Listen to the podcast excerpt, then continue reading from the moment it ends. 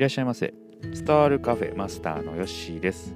この番組は読書で得た知識をやってみる、考えてみる、そしてあなたと共有する番組です。早速やっていきましょ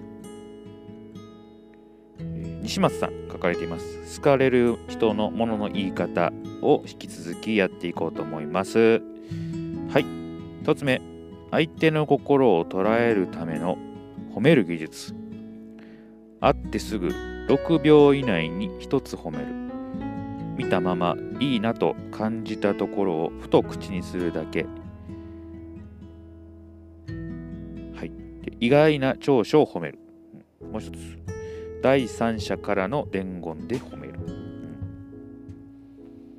このね、褒める技術ってすごく難しいなと私は感じています。なかなか、あのーね、仕事をしてて職場の人を褒めるっていうのも難しいなと。うんまあ、特に私なんかはあの年齢的にも下の方になるので、ね、年上の人をこう褒めるっていうのはなかなか難しいなと感じたりするんですけれども、えーまあ、やっぱりね、あのー何でしょうか、髪型とか服装とかそういうことを褒めたらいいのかなというふうに思いますけど、結構難しいですね。なんかこう言っていいんだろうかなとかね、その人との関係性とか、あ考えてしまうとなかなか一歩出せないっていうのがダメなんでしょうね。まあそういうことを考えずに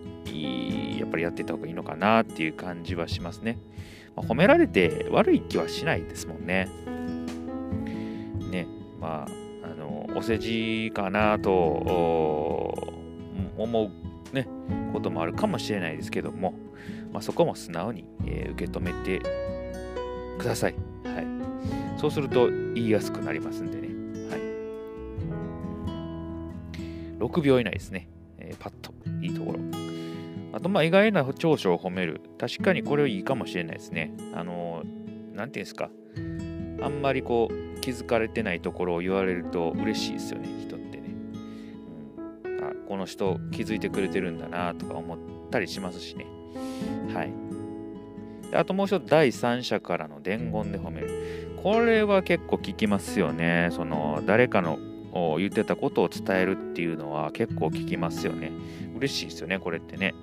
うん。これはまあ、有効活用ですよね。もちろん、あの、本当のことをね、伝えるのが大前提ですけれども、えーまあ、これはいいと思いますね。えーはい。えー次行きましょう。叱るときは褒めとセットにして使う。その人の長所、美点など、普段から認めていることをコメントに入れる。実力は認めるけど、積極性は認めるけど、まあ、などっていう感じですかね。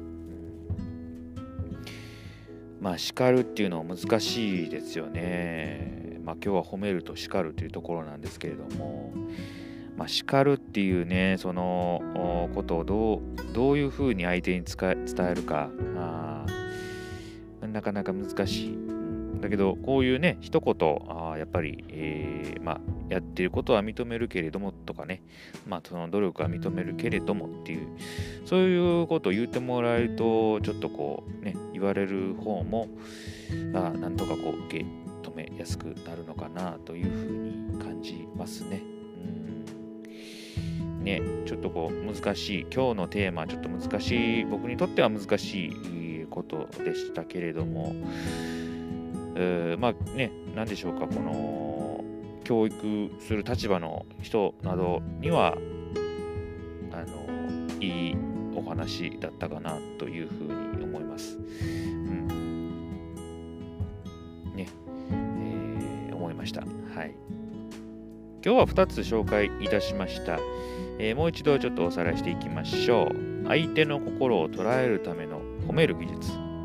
ともう一つ、叱るときは褒めとセットにして使う。この2つを紹介いたしました。えー